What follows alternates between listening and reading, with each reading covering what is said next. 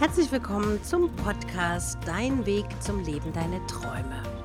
Ich bin Ariane Lehmann, dein Motivationscoach und ich freue mich, wenn du heute zuhörst. In dieser Folge geht es darum, wie man sein Glück bekommt und wie man es behält.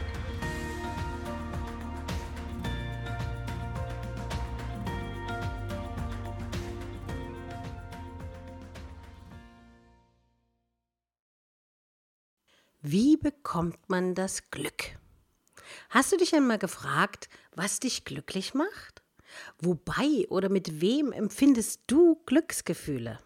Lebst du glücklich? Ist Glück unendlich? Wer bekommt es? Warum glaubt man immer, wenn man es besitzt, noch mehr zu wollen? Diese Fragen stelle ich mir, nachdem ich im Kino den Film gesehen habe Hector oder die Suche nach dem Glück.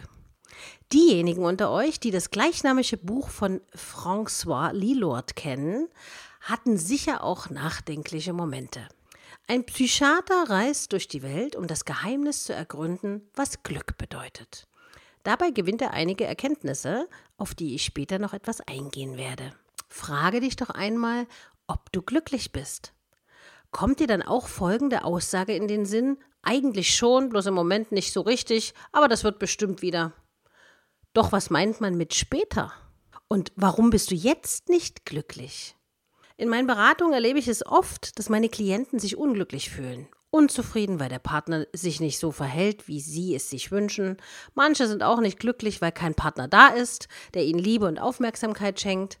Oder sie einen Beruf haben, der ihnen nicht gefällt. Oder vielleicht einen Chef, der sie aus ihrer Sicht mehr ausbeutet als lobt. Oder die Familie mehr streitet, als respektvoll miteinander umzugehen. Oder die Kinder nicht so sind, wie man das gerne gehabt hätte und den Kontakt abbrachen. All das kann für unglückliche Momente verantwortlich sein.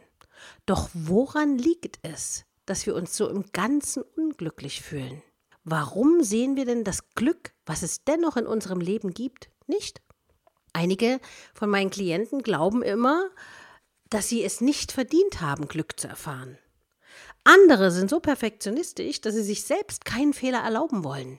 Manchen fehlt das Vertrauen zu sich selbst und den eigenen Fähigkeiten, und deshalb sind sie geplagt von Versagens- oder Verlustängsten.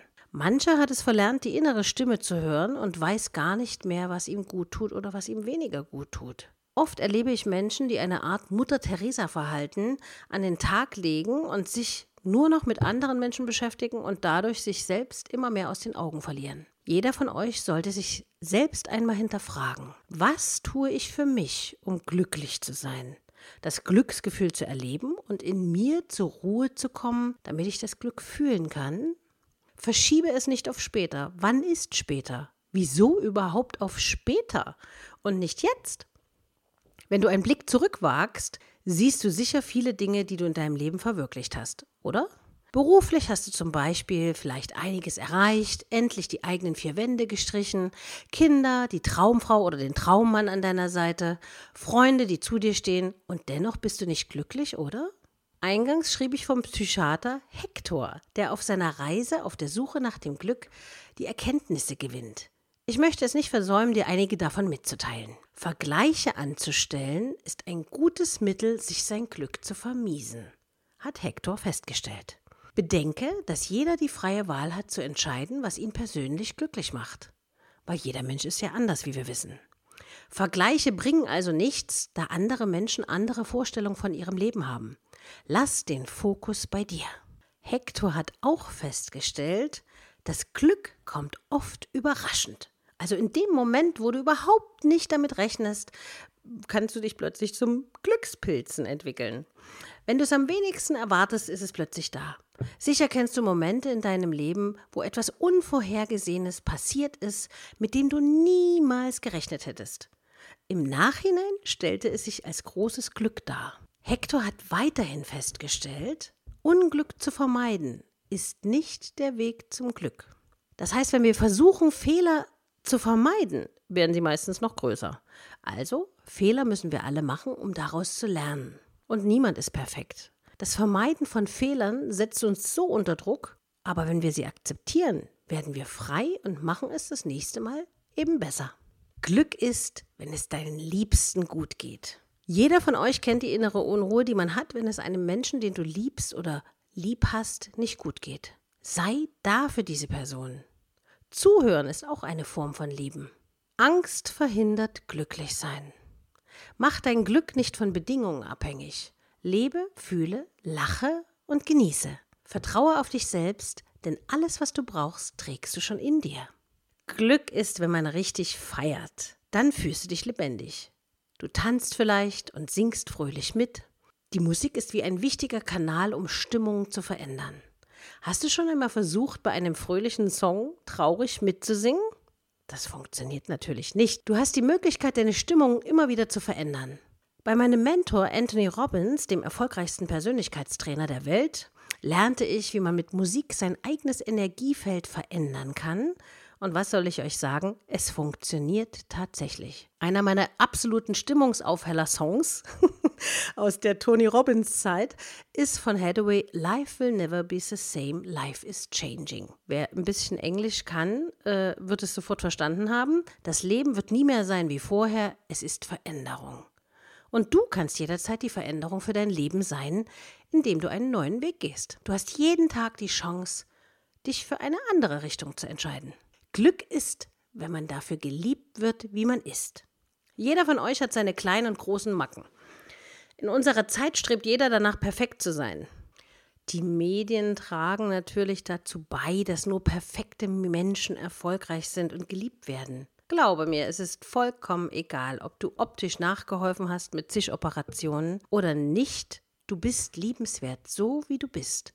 Und so auch deine Mitmenschen. In jedem steckt etwas Liebenswertes. Alles, was du zum Glücklichsein benötigst, trägst du in dir. Versuche im Hier und Jetzt zu leben und den Moment so, wie er jetzt gerade ist, zu akzeptieren. Schiebe deinen Perfektionismus zur Seite. Denn in diesem Moment, jetzt, ist alles perfekt. Fühle in dich hinein und erfreue dich an dem, was ist. Nehme die Dinge, die um dich herum geschehen, bewusster wahr.